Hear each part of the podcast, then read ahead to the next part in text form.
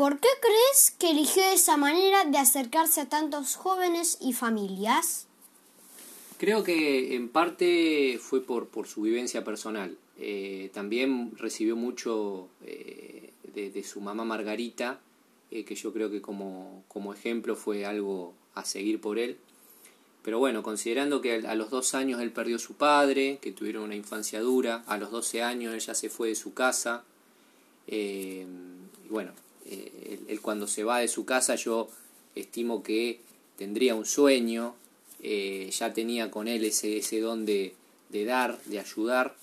y, ya a los 20 años era, era eh, sacerdote. Y yo creo que todas las vivencias que tuvo eh, lo hicieron dar cuenta de que él debía ser la voz de muchos chicos y obreros, o sea, manifestando como pionero en, los derechos de, los niños, de los pioneros, y también eh, en lo importante que es eh, que aprendan un oficio eh, para poder desarrollarse y educarlos en la fe.